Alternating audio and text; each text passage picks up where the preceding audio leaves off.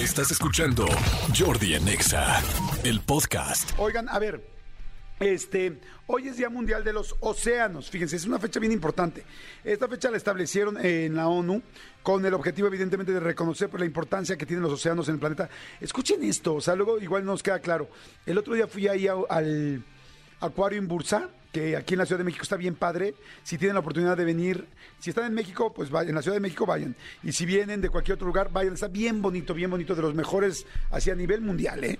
Y, este, y está dividido en dos. Uno es el que está ahí enfrente del Museo Sumaya, que está subterráneo, que está precioso. Y luego con tu mismo boleto puedes ir a Plaza Carso, que está ahí enfrente. Y en el segundo piso hay como un como un eh, acuario interactivo. ¿Qué hacen en el acuario interactivo? Que están ahí, tú puedes tocar prácticamente o casi a todas las especies y ahí es como un, ¿saben qué? Como un criadero de los animales que ponen después en el... eh, inclusive yo creo que hasta se los dan a otros acuarios porque, por ejemplo, yo llegué y había peceras y hay como, literal, este, ¿cómo se llama este, el ajolote? Eh, que es así muy especial mexicano, ¿no? El ajolote es, es el ajolote o el... Sí, el ajolote. Bueno, hay por ejemplo ajolotes que es bien difícil encontrarlos. Hay como 200. Así cada uno en su, en su pecerita chiquito y ves los chiquitos, los medianos, los grandes. No ves las medusas y ves las chiquitas, las medianas, las grandes. O sea, literal es un criadero y vas viendo cómo los están, este, pues como reproduciendo y cuidando y, creciendo. Está bien interesante, la verdad, bien, bien, bien interesante. Y, ese, y bueno, y ahí vi un dato donde quizá, o sea, es un dato yo creo que todo el mundo deberíamos de saber, pero que la verdad ya se me había olvidado. Que el 80, este, eh, el 80% de los océanos, perdón, el 80% de la contaminación de los océanos está causada por los seres humanos. Imagínense, el 80%. 8 millones de toneladas de plástico al año acaban en los océanos. Entonces, sí es importantísimo porque, pues, imagínense todo lo que viene de, del mar, ¿no? Lo importante que del planeta. Entonces, lo tenemos que cuidar cañón y por eso hoy es Día Mundial de los Océanos. En serio, hay que tener muchísimo cuidado. Por eso, ya popotes de plástico no, eh, tratar de usar las menos cosas de plástico. Por eso desaparecieron las bolsas de los supers. Por eso desaparecieron las bolsas de plástico, me refiero. Por eso todo esto, porque neta, pues bueno, ya todos sabemos que, que, pues, estamos destruyendo el planeta, pero que hay que echarle ganas. Y por otro lado, con una vista optimista de la parte del océano, les quiero decir lo siguiente. Eh, si no han buceado, inténtenlo. Si no han buceado, en serio, inténtenlo. Es algo precioso. Es de las cosas más bonitas que he hecho en mi vida. Ya les conté el otro día toda una historia de lo difícil que es, este, de lo difícil que es, eh, eh, perdón, de lo difícil que había sido para mí bajar a bucear porque eh, yo tenía como un trauma con el agua. Pero si tú no tienes un trauma con el agua, eh, intenta algún día ir a bucear. Eh, mucha gente dice, no, es que bucear es ser complicadísimo.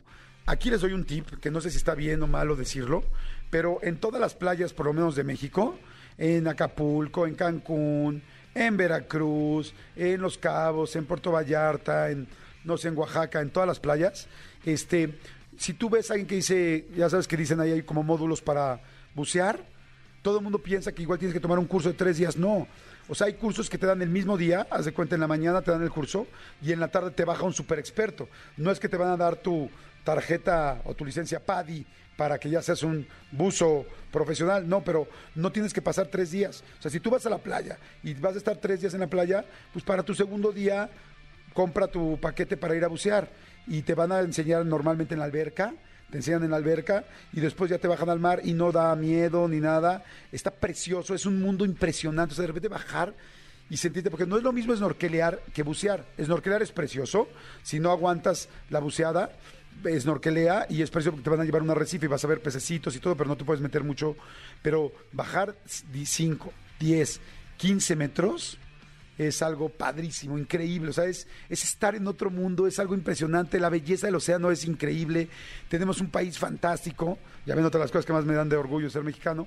Y este, y ir así en esa, como volando, porque estás volando, estás flotando entre las pesas que te ponen para que bajes y entre el aire de tu chaleco para que vayas, pues literal como volando.